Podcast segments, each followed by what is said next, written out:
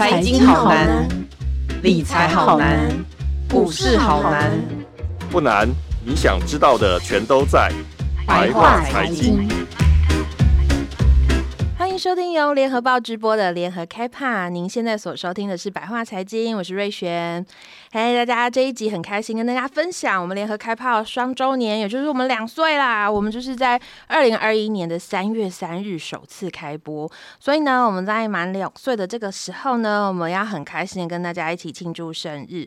我们联合开炮的所有单元，包含你给我记者、部队锅、远方、郭崇仁会客室、独享时光，跟我们白话财经，最近都会邀请很特别的朋友们来跟我们一起庆祝这个很重要的时间哦。我们今天白话的财，我们白话财经呢，邀请到一位很特别的人物，就是小马哥说财经的主持人沈云聪大哥。沈云聪大哥好，Hello，听众朋友大家好。嗯，对，我觉得就是大家如果曾经听过中广的广播啊，不管是那个年长的朋友们，或是年轻的朋友们，你们曾经听过的话，您就对这个声音很熟悉，因为他是传统的广播人。那他跟蓝轩在中广的节目本来就有许多固定的听众，尤其是他每次在分享这个《经济学人》杂志的许多的新知的时候，其实都有很多人的收听。那他去年呢也开启了 Podcast 节目《小马哥说财经》。那这个 Podcast 节目呢，不管是在国内的 Podcast 平台 SoundOn，或者是说在国际平台平台上 Apple Podcast 上面其实都相当的热门。那对我本人来说，我觉得我也很期待，因为我们终于可以就是遇到这个财经的大前辈了。哎，第一次见到他，哦，我们邀请他跟我们来分享很多不同的观点。我们欢迎小马哥，真是谢谢你。很高兴，很高兴来参加你们这个活动，也祝你们两岁生日快乐。谢谢，谢谢。哦，很好奇耶，就是您是一个这么资深的大前辈，然后你在看我们这些小小朋友、小小后辈的时候。你少少装了，被发现了这一切。对啊，我很好奇，就是我们就是在财经领域上，仅仅是大前辈。您觉得就是从过去就是您真的采访这么多年以来到现在，您觉得就是可不可以给我们一点点，先来一点小小的小教育？可以告诉我们说有哪些基本功，我们真的应该要好好做。你怎么一开始就问我这么难的问题啦？真的，我们好不容易遇到，你要赶快请你跟我们分享分享。没有没有，我我先跟大家讲啊，哎，做 podcast 真的是很好玩的事情。然后今天很高兴来来来上瑞璇的这个节目啊。那我自己做 podcast 其实也是呃，也不能叫阴差阳错，我觉得就是时间到了哈。因为大家知道我最早呃。跟瑞璇一样，我是跑财经新闻出身的，呃，在杂志工作很多年，然后后来就转行做出版社，我专门出财经类型的书。那过去这二十年来，其实我我们都看到全球的媒体科技出现了翻天覆地的破坏型的创新。那这个破坏型的创新，如果对老媒体、老出版社来说，当然是很坏的消息，因为以前。卖得动的报纸，现在卖不动了；以前能够卖的广告，现在买不到，现在卖不掉了。哈，现在广告收入都被 Google 啊、被 Facebook 给抢掉了。然后我们，但是如果我们好的方向性，你会发现，哎，很多新的媒体诞生了，很多新的形式出现了。我们作为媒体工作的人，诶，没有错，我们失去了过去习惯做的事情的舞台。呃，可是如果你在那里唉声叹气，呃，你会，我觉得你就会叹气不完，因为这个这条路，我觉得，呃，黑暗还没有走到尽头 哈，因为而且这尽头是一个大水沟，你会掉下去啊，呃，所以，所以你一定要要换个角度，跟换个心态去理解跟去拥抱现在诞生的新科技啊。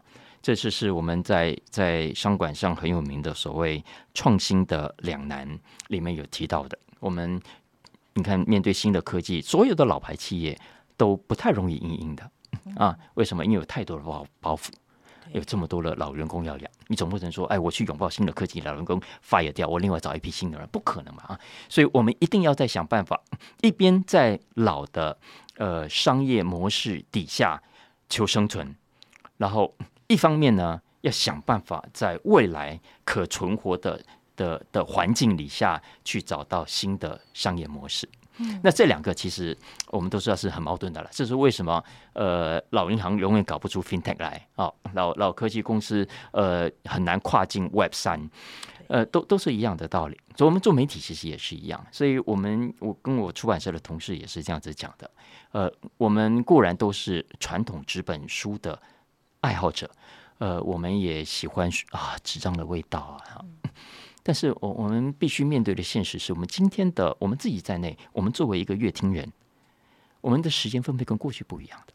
我们以前大部分时间都都是买书的啊，呃，我们诶明天需要写一个报告啊，今天不知道怎么写，马上冲去金石堂，冲去成品，啪啪啪啪，书架拿几本书回家。今天哪里还有人在做这个事情？你只要上网 Google 一下，什么都有。对哦，你就不太需要，所以我们自己的行为都发生这个变化。你怎么会期待呃，我还可以继续出这一类型类型的书，会有人买呢？不可能的啊！所以在这种情况下，身为出版者，身为书店，我都觉得我们要要重新去思考读者的需求啊。所以我们出版社这段时间来的策略也不断的在调整。比方说，很多过去我们会出版的书，今天我们 Google 一下，发现啊，网络上都有内容。我干嘛还要出？为什么还要读者跑一趟书店，花一笔钱买他在网络上躺在沙发上就可以免费取得的内容啊？所以那一类型疫情我砍掉之后，我们的出版量就越来越少了啊。出版量越来越少的情况下，那我要怎么维持生存？我觉得我就必须去设法拥抱跟去找新科技所为我开创出来的可能的商业模式。啊，那包括例如最典型，现在已经相对成熟，叫做电子书。嗯，对对，对。你看，所以我们电子书过去这三年成长速度非常的好。那呃，我相信未来慢慢会有越来越多人养成阅读电子书的习惯。现在其实在美国已经很习惯，尤其商管界，大家发现非常普遍了。你没有道理在家里摆一堆的纸 本书了嘛？所以，所以这是一个。那再来就是我们现在正在尝试的用声音啊，我们当然目前还在实验的阶段。呃，声音作为一个阅读的载具，呃，在欧美当然行之有年，尤其是在美国，我们都很早就就在听有声书。啊、呃，但我们在台湾，在华人世界相对啊、呃，尤其是台湾了啊，比较发展慢一点。因为我相信，直到今天，我相信听众当中，你在听 Podcast，可能你算是走的比较前面了。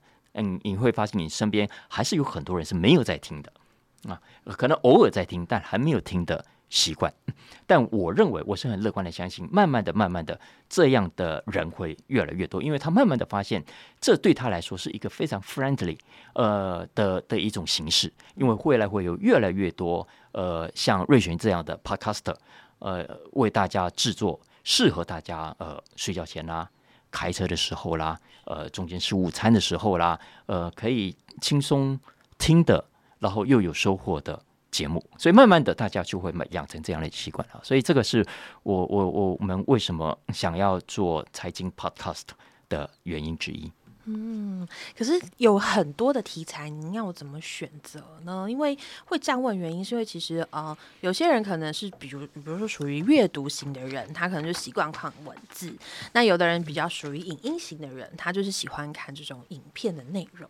可是当你在选材的时候，你要把一个很困难的财经实践又讲的很简单，您怎么选择题目跟收集资料？而且你看有这么多，像我看您最近有谈到 FTX，像这种国际上区块链的大事，您也都有在涉猎，您都怎么看呢？嗯，我我你这样问我就往往想让我想起我我当年呃从原本的出版集团离开，自己出来创业啊，开开公司的时候，呃，我记得我要离开的时候，我老板很生气，为什么？我对你那么好，你为什么要离开？哦，我哪里对不起你？你对你到底要去哪里？你说，嗯，你要去去天下吗？你要去去时报吗？你去远流吗？这样好。哇，结果你变成他竞争者，他发现有没有更生气？诶、欸，没有，我我当时刚才说，你他当时可能都完全没有想到我是出来创业。其实我当时也没有，也真的没有想到，呃，还没有决定要出来创业。我只是想离开休息而已啊。呃，出来休息的原因很简单，真的就是就是我们都看到的啊、呃，科技这样子变化。呃，我在传统媒体、传统出版社的压力很大的，呃，但我当时真的没有想要创业，呃，可是我，可是我，我的意思说，那后来我出来创业了之后，呃，创业之前，原因也很简单，呃，我就告诉我自己说，如果我现在要做的书是跟天下一样的，呃，我我在想我要不要讲出版社啊？如果我现在要做的事情是跟其他出版社是一样的，我觉得我应该找一家出版社去上班就好了，我也不用自己出来创业。如果我要自己出来创业，我就觉得我应该要做别人没做或别人不做的事情。然后别人没做，别人不做，不是因为这个东西不好，而是别人呃不认为这么做会成功啊？对对对，对，好，那我就要去试试看这样子做对不对啊？类似像这样，所以我就说，所以我就尽量去选别人不会选的书，我竟然去找别人不做的题材，那别人不做，也许只是刚好没有碰到。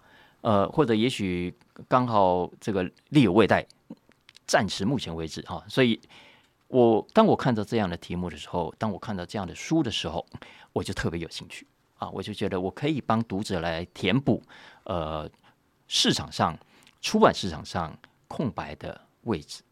啊，我举几个例子，比方说好了啊，我们都知道我我是二十几年前创业嘛啊，在直到那个时候为止，我们的。企业的主流都还是讲求竞争力，哎，都要讲求规模啊，我们都讲求成长啊。你讲到新创，都要紧密多少几寸啊，对不？哈，你新创公司你一定要有高成长率，哇，大家为你拍手，大家追逐你，资金才会进来，创投才会进来，你才会成功。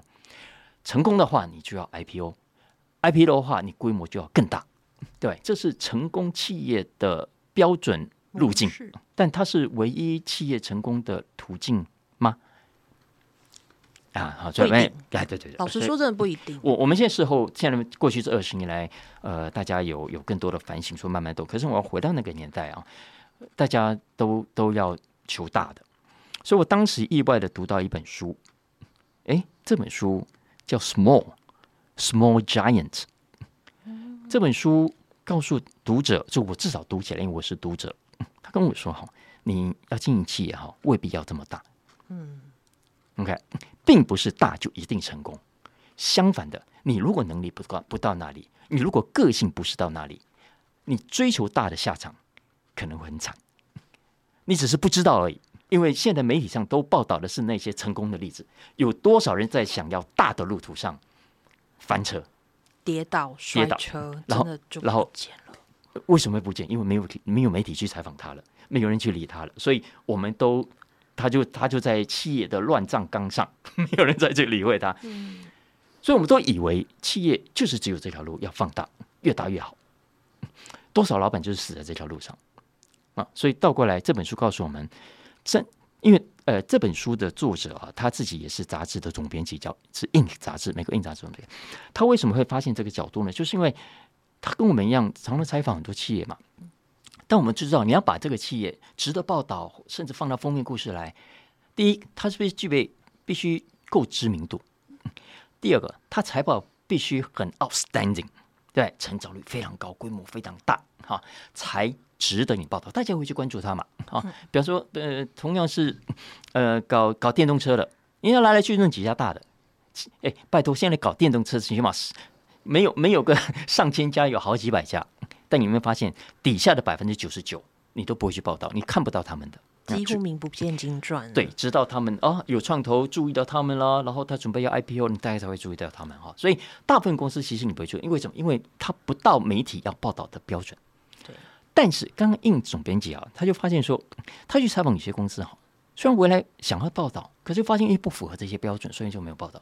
但不等于他们不成功，因为这些公司发现，诶，规模虽然小，可是很赚钱呢。对呀、啊，哎，规模虽然小，可是员工都很向心力很高，哎，员工自动自发，所以股东也很满意。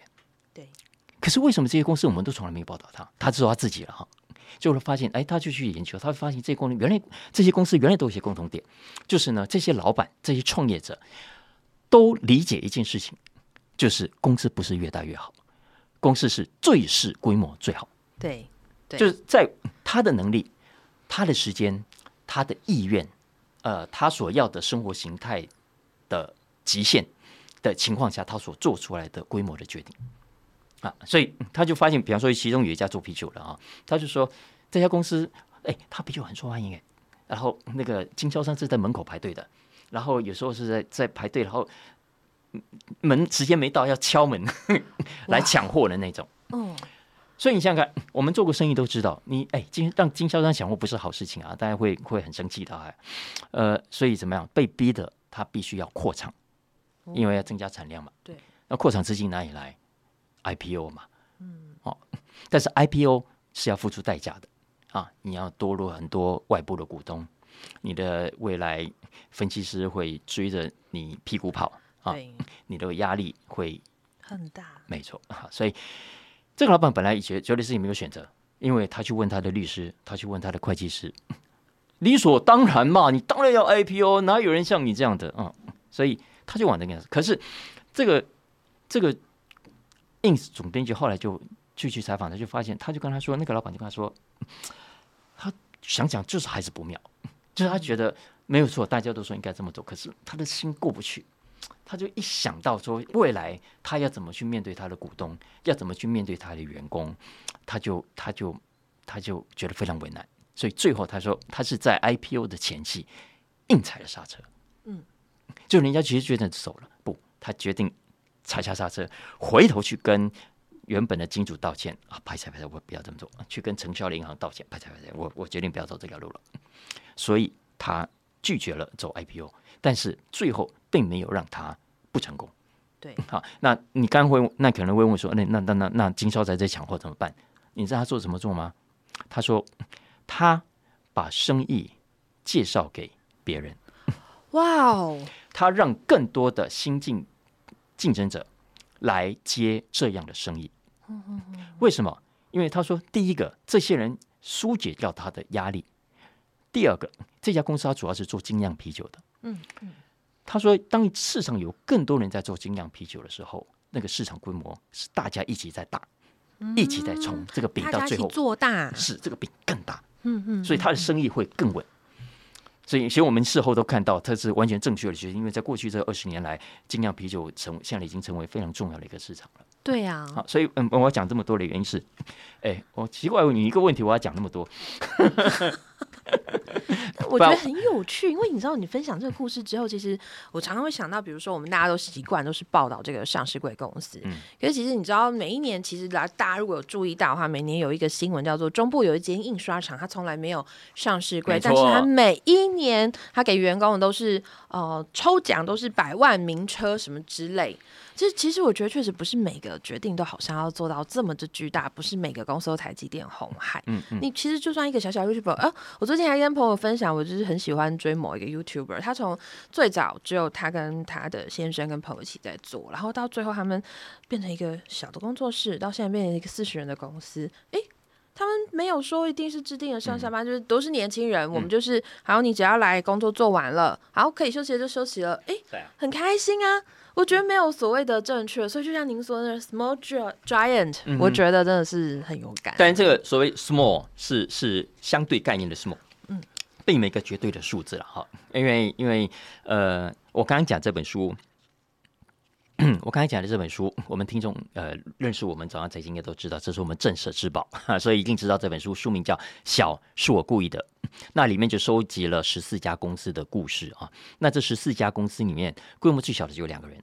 规模最大的是两千人，好吗？所以我说小是一个呃相对的概念，相对于创业者自己的能力、创创创业者呃自己的心态以及这个产业的特色啊，有些产业它真的就是得有基本的规模，有些产业其实不需要啊。所以我就说，呃，大小是不一样的。我我会我要讲这个故事的原因是因为，呃呃，我还另外还有一本书也是讲小啊，呃，大家也都知道叫魔球。Moneyball，哈，Moneyball 讲的也是另外一个跟呃跟跟主流呃不一样想法，但是诶得到还不错的结果的故事啊，呃，因为我们都知道在在美国职棒大联盟，当然都是洋基队啊、红袜队啊、呃道奇队啊，你们这大队啊预算多对，呃，如果我现在是一个预算不多的小队，请问在这场战争里面我要怎么赢？哎，我。你你有你有你有两亿，我只有五千万，你要我要怎么去跟你抢球星？要怎么去跟你抢人？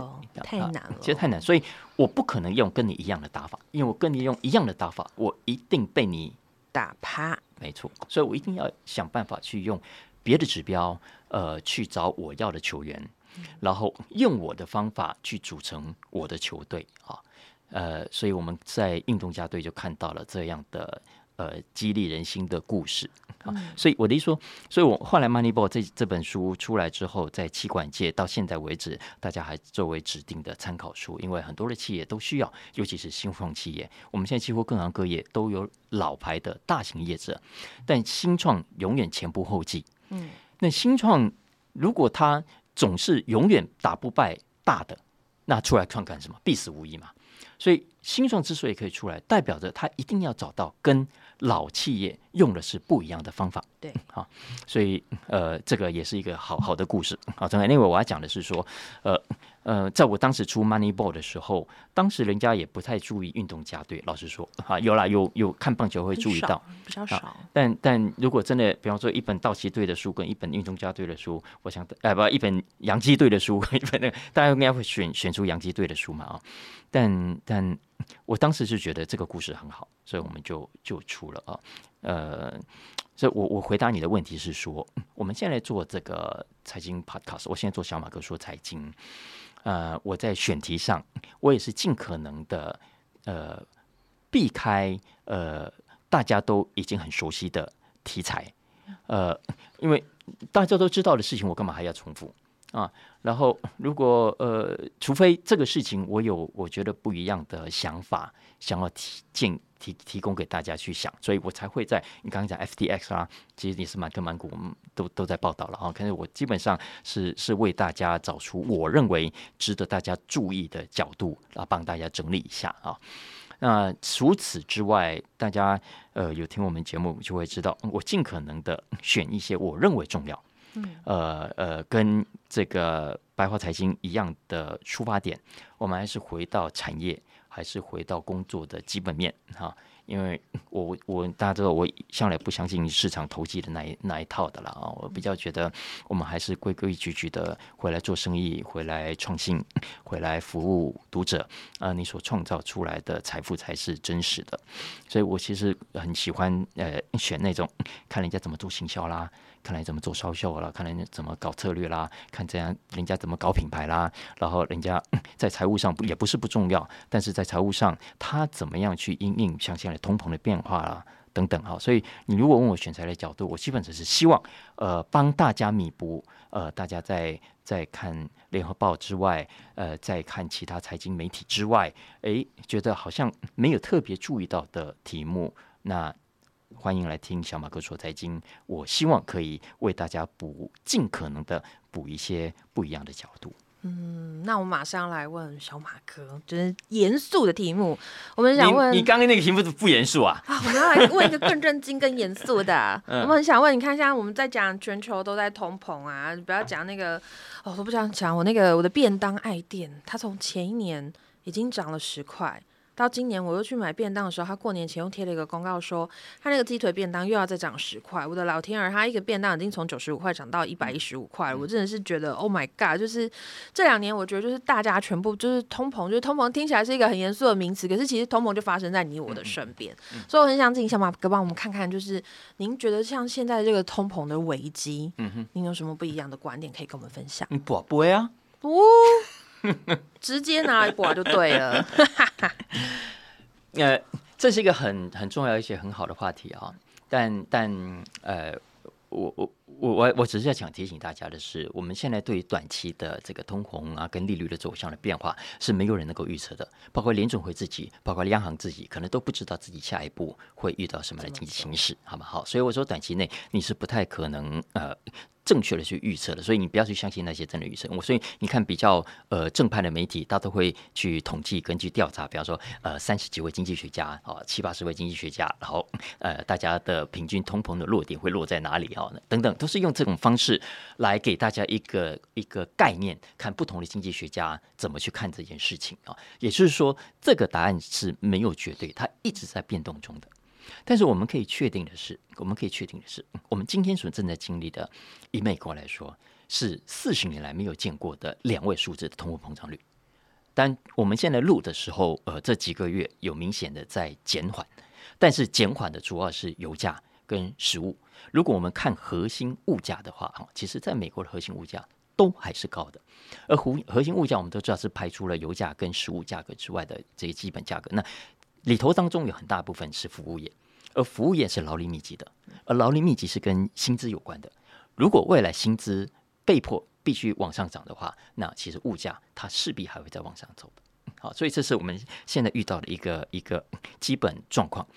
但是哈，呃，讲了通膨，我们现在都比较容易去担心它。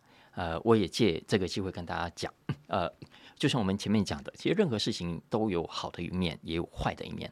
所以当你遇到坏的经济形势的时候，你千万不要只是悲观而已啊！你你一定要去想，这个坏的形势啊，它一定有有有光线在这个黑暗的隧道里面。就是最坏的时代，其实也是最好的时代。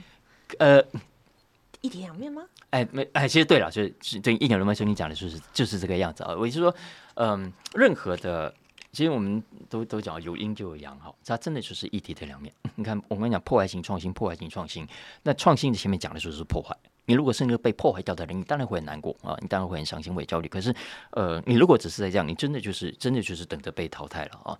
但相反的，我我们来讲通膨这件事情啊，呃。通膨，我们都知道，在经济学上，它不完全是不好的。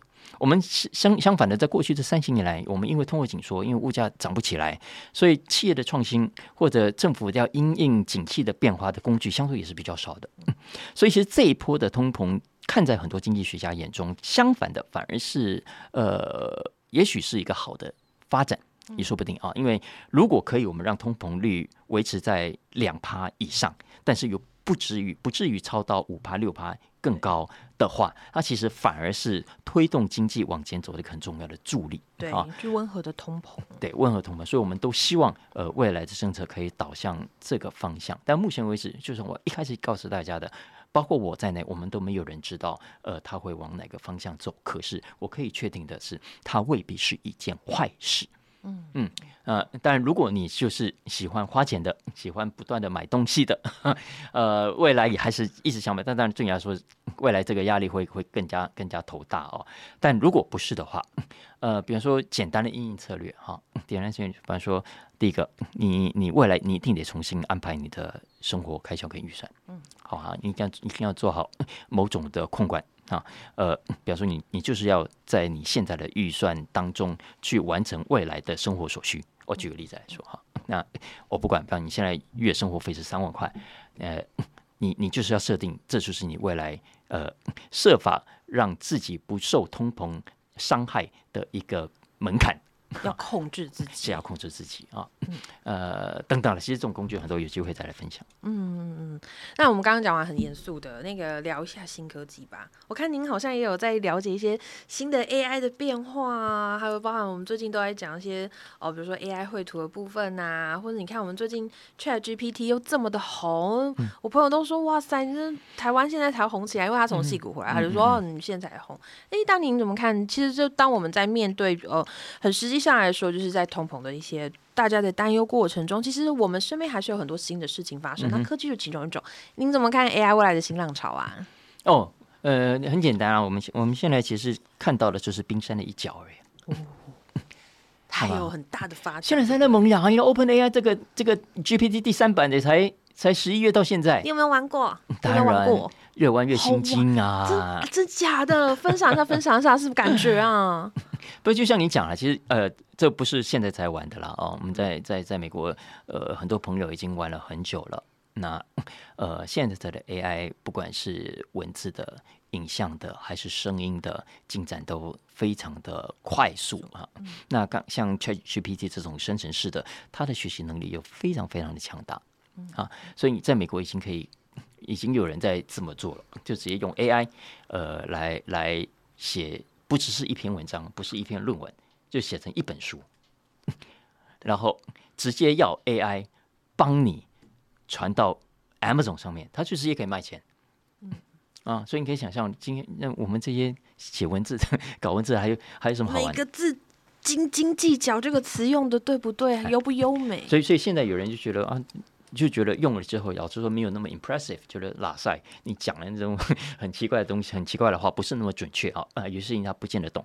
呃，但要要，我就是讲说，这只是冰山刚开始而已啊，就是我们现在这个技术才刚萌芽，所以你可以回头想，搜寻引擎刚出来的时候也是这样子的，也是不是那么准的，所以演算法也是后来不断的演进，不断演进，到今天你看这么的强大，所以你可以想象，十年后、二十年后的 AI 绝对不是今天我们所看到。如果你现在在批评它的话，那它绝对不是你所批评的这个样子，因为它已经是可以很厉害，而且未来一定会更厉害。对，那所以在这种情况下，大家不要忘记哦。如果你现在因为这样而对呃我们的网络文化呃很悲观呃，然后觉得很没希望的话，我可以告诉大家，你未来会更加绝望。哦，因为很简单嘛，你如果要悲观的话，哎，呃，现在的各种的啊、呃、技术，我们刚才讲，我们啊很多人玩都觉得很开心，可是不要忘了，还有很多暗黑势力。很多暗黑的科技啊，Deepfake。举个例子来说，所以未来，呃，我们现在可以看到一个假的奥巴马讲奥巴马没讲过的话。你看，未来这个 AI 可以让奥巴马讲的话更有说服力。我们身为消费者，如果我们继续像 Dummies 一样，然后反正我在脸书上划到什么，我在 IG 上划到什么，我都照单全收的话，OK，我们大家麻烦都大了。对。啊，所以我的意思是说，回到呃，我一直觉得我们今天的这个媒体的问题啊，媒体当然是问题，媒体永远有问题的，攻击方永远有问题，永远会有诈骗集团，永远有金融诈骗分子，呃，但你你不可以说啊，你们这么好坏啊，你们好，我我们自己要有防御心，要防范心，你看到网络诈骗，你自己要能够辨识啊，所以我觉得回到内容也是一样。啊、呃，我觉得我们在在身为阅听者，我们自己要某种程度的懂得保护自己，要某种程度要自己去把关。你要稍微选择一下你可以看的内容的新闻来源，你选择一下你看的内容接受的程度啊，不要一开始就呃让所有的讯息如入无人之境的侵入你的生活。对对对，对，好吗？相反的，嗯，你可以先在门口观望他一下。对。啊，然后也许就让他先到客厅，哈，不要让他进到厨房，不要让他进到卧房，不要让他太直接的侵害到你。你要随时准备好可以把他赶出去，呃的这种心态去去接受未来的讯息。也就是说，我们常直接看到哦，哇，这个好好笑，哇，这个好可怕哦，分享，然后你就变成了一个变相的呃传播者，好，变成了一个变相的助长诈骗。助长假消息、助长 misinformation 的凶手，啊，所以我认为说，没有，我只是提这个。我们有，当然，你说我们一般的小市民要怎么判断，的确是很困难的。包括我们自己在内，我们在做新闻，你觉得我可以很有效的判断？没有办法，以后更难。是啊，对，你在网络上你看到 TIMCO 哇记者会，我怎么知道那是真的啦？AI 可以做到这个程度，Deepfake 可以做到这个可以做到的这个程度，我觉得我未来看到每一件事情，我都会有保留个几分。那包括我要分享之前，我可能都有某种很忐忑的心理，呃，所以回到乐听人的这件事情上，我我一直很很想提醒大家是，呃，未来呢，我们在脸书上也好，在 IG 上也好，我们在 Podcast 上，我们在主流媒体上也好，千万千万要要特别提醒自己，坏媒体的诞生，坏媒体的存在，我们其实某种程度也是有责任的。嗯嗯嗯嗯，对，因为像我们最近在做自然这个自然的一个专题，那其实我们在访几个呃比较重要，比如说大家可能知道了 Who's Code 等等的软体的时候，他们其实有分享说，我就问他说，哎，那这个你也知道，就前两年就是那些诈骗电话、诈骗简讯，然后骗你的个资，骗你什么？我就问他说，那你觉得最近有没有哪一些东西是你觉得是一些新趋势？他就他就很认真的思索一下说，哦，去年是个 iMessage。然后再用什么？然后到今年，嗯，已经进化到 AI 的程度了。我就说，哦，AI，他就说，哎，你不要看那个诈骗集团，有些时候他已经词穷了，他会把那个丢进去，让他训练变成一个文本新的内容，然后诈骗大家。所以他们其实也在观察说，这个东西会不会对大家其实会变成一种新的诈骗方式。所以其实就像真的像小马哥跟我们讲的，我们觉得这个东西其实你真的。不管是在讯息面，或甚至是你有一天真的不小心接到诈骗的东西，我觉得大家真的是一定要提高警觉来看一下这个东西。嗯嗯嗯、对啊，对啊。那我也很想要好奇的问一下，哎，您的听众这么多，您有没有常常刚刚有一些回馈呀、啊、反馈呀、啊？没有，我可以说，我真的，我觉得我对不起我的听众。我我呢，其实很避暑的人。哦，真的我不太会跟跟。哎，跟陌生人应对，所以其实我很少去出席什么公开的 party 啊，那些，真的。然后我也是那种很怕打搅别人的人。我想我们同事都知道，我包括连公司的电子报啦，我都都没有要求他们一定要发，因为同样的道理是，我们自己作为作为受众。你看我的 inbox 打开有多少垃圾信，我是从来不会开的啦，也不叫乐视性，有时候也说是我愿意加入会员的啊。可是我实在没有那么多时间去看那么多东西啊，所以所以将心比心，我觉得我的读者虽然加入了我的会员，但不等于他喜欢我三不五时的就就去寄东西给他，然后呃固定每周去玩请安问好啊，聊聊聊。我觉得这不是一个有效的的建立交情的方式。啊，所以所以，哎，没有我我其实是是要跟我的听众道歉的，就是说 我我我没有我不是那么很，包括有时候你看我在广播上啊，有时候是做 live 的话，人家会现场留言，对不对哈？啊，像像有时候我去帮凤馨代班，然后去现场留言，我说很不好意思，我都没有办法一一的唱名跟大家聊天，哎呃，所以这个是我觉得我们自己这些老媒体人呐，哈，我说我啦，不是你，诶，可能要去学习的地方。但但我我我我只是说我的限制，但但我也知道这是这是对的，这也是我未来去学的地方。哎，为什么讲到这里？因为我很好奇啊，因为你知道，就是有有时候我说我们。我们有些年轻人，就是有时候都很喜欢，就是聊天聊天，然后就觉得，哎，我但我觉得我会这样问，原因是因为我觉得，因为小马哥您真的是很有深度的，真的是主持人，所以其实我觉得，比如说像有时候您在聊完一些节目内容之后，我就很好奇，哎，读者会不会跟您会有一些互动，然后会觉得说，哎，你觉得你说的东西哪个部分，我觉得好想很有疑问，好想再继续追问一下。OK，好了，如如果大家有有的话，也当然也欢迎大家到到我们的专业上去留言，你可以问哈。然后我如果有看到，我也觉得我可以回答，我会尽可能的回答。我想我也只能做，现阶段只能做了这样。不过呃，不过我我觉得很棒的是，呃，我们今天很多的听众其实都已经呃很有判断力。好吗？就是说，呃，我我觉得经过这这十几年来的清洗，虽然我们刚刚批评说有一些人的确还是像达米斯一样在接受讯息，但是我觉得我们就投资理财这件事情，呃，虽然还是很多人在批评，你看网络上这么多诈骗的老师啊，什么投顾啊，卖这些广告对不对？哈，可是大家发现很多，我我现在看很多，有时候刻意的去点进去看，你就发现下面留言骂的一堆 啊，代表说。我们其实台湾的理财族，台湾的投资族，在经过尤其疫情这三年的疯狂洗刷之后，又慢慢的清醒了，哈，又慢慢清醒了，所以慢慢理解到，呃，金融市场不是那么简单的一件事情，呃，所谓的投资。不是这么单纯啊！你只要按照他们的 step by step 做，哇，钱就自动的滚滚而来，然后所谓的被动收入，我们就这样子让你变成很有钱的人。No way！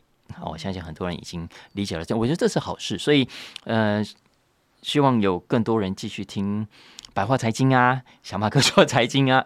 我想给大家回到这个商业活动的基本面，最原始的那个。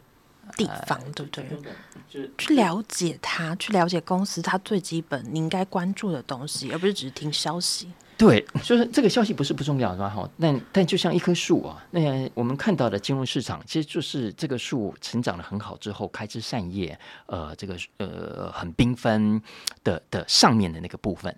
但是你不要真的不要忘记，除了那个开枝散叶很漂亮、吸引大家注意的部分之外，这棵树更重要的是它的树干。还有它的树根，但因为树干不美嘛，树根你看不到嘛，所以所以我们的媒体常常重点都放在树叶上啊，越是庞大的树叶展开越大，树荫越高啊，庇荫更多的股东们的话，呃，会会更受到关注。但是归根究底，如果你要问这棵树为什么可以这么丰茂，长得那么茂盛，是因为它有很好的骨干。是因为它有很好的根，嗯啊，所以我的意思说，我是希望我自己做了。我嗯，小马哥说，再见，我尽可能的呃提醒大家看看这个骨干，看一下这个根。我我知道有时候呃，其实你说什么深度也没有啦。我我我只是觉得应该要去关注一下平常不是那么吸引人的的的的角度。那那而这个角度可以提醒我们在生活里面，我们当然也喜欢漂漂亮亮的啊，出席呃这个花枝招展的 的走在路上啊。可是呃，所有包括很多，我也提醒很多像新创企业家，我常常出席他们活动，我就说站在台上很棒啊，吸引大家鼓掌，掌声也很好。可是你回到你公司，可能才是你真正呃最重要的活动。对啊，你你跟你的团队，呃，怎么样去讨论你的产品？怎么样去改良你的服务？嗯，这个是外面看不到的，你也不会有掌声。可是却是，呃，未来如果你想要让大家看到你的开枝散叶的话，你必须先做的事情。嗯。谢谢小马哥，真的是他在谈谈他的财经节目里面有这么多深度的分享，而且对我来讲，我觉得今天就是一个遇见大前辈的重要时。不要这么说，不要这么说，我突然觉得我好像讲太。不会不会，你看显得我真的很老。不会，因为你看，我就是你都没有发现我在偷偷旁边那个跟您取经，就是从那个基本功开始一路到就是真的很重要。没有没有取取经不敢，但是我我是呃打从心里希望我们大家一起来。嗯，好吗？好，白话财经也好，小马哥说经也好，或者其他听到听众听到我们节目的听众，然后你自己如果要做 podcast，我觉得大家一起来，呃，我们一起呃带领听众回到呃重视跟去理解财经这件事情比较重要的基本面。嗯嗯，对啊，我们今天谢谢小马哥，谢谢他精彩的分享。我们也感谢大家收听这一集的百话财经。那我们下一周的百话财经再见喽！谢谢小马哥，谢谢，谢谢拜拜。拜拜。更多精彩的报道，请搜寻 VIP 大 U 点 com 联合报数位版，邀请您订阅支持。